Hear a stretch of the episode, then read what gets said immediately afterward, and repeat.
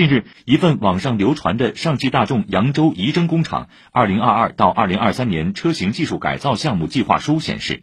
新桑塔纳、桑塔纳浩纳、新锐、心动、途岳五款车型在进行技术改造后，设计产能为零。自新桑塔纳在2012年面世后，其大部分产能都放在了扬州仪征工厂。人们猜测，中国车市常青树桑塔纳真的要告别了。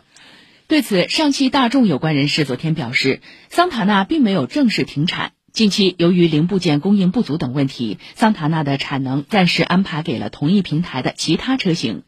上汽大众相关负责人也表示，目前桑塔纳品牌终端销量稳定，未来上汽大众将根据市场实际情况制定相关产品规划。目前官方并无明确消息表示会停产。此外，上汽大众仪征工厂的有关负责人向媒体表示，目前的计划是从明年开始暂停桑塔纳车型生产。停产并不代表被放弃，而是进行升级换代的需要。二十世纪八十年代，上汽大众将桑塔纳引入国内，成为首款合资品牌轿车，和捷达、富康一起构成了广为人知的汽车老三样。桑塔纳拉开了中国汽车以合资生产、市场换技术的方式发展的序幕。从最初的半散装件式组装，到对每个制造环节的生产逐步做到高标准，再后来实现了完全国产化和达到国际制造水平，为中国汽车工业的自主发展与合资建厂打下了基础。一九八三年四月十一号，第一辆上海大众桑塔纳轿车缓缓驶出厂房，老汽车人鲍安荣就是当年第一辆桑塔纳轿车的装配工之一。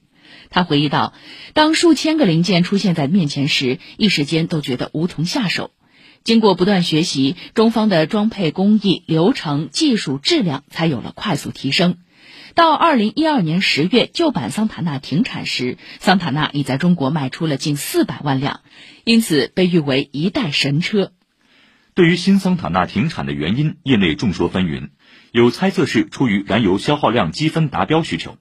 有分析认为，是双积分政策影响了桑塔纳的销售利润，进而导致停产。据工信部、市场监管总局等部门发布的公告统计，二零二零年规定的平均燃料消耗量达标值为每百公里五点一八升，上汽大众最终的每百公里油耗为五点六四升，并不达标。生产的汽车油耗高于油耗标准时，就会获得一个负积分。整体来看，二零二零年上汽大众的平均油耗积分约为负六十八点九八万分，其新能源汽车积分约为负九点三万分。按照计算，上汽大众仅用于抵消二零二零年平均油耗积分六十八点九八万分，就需要斥资近十八亿元。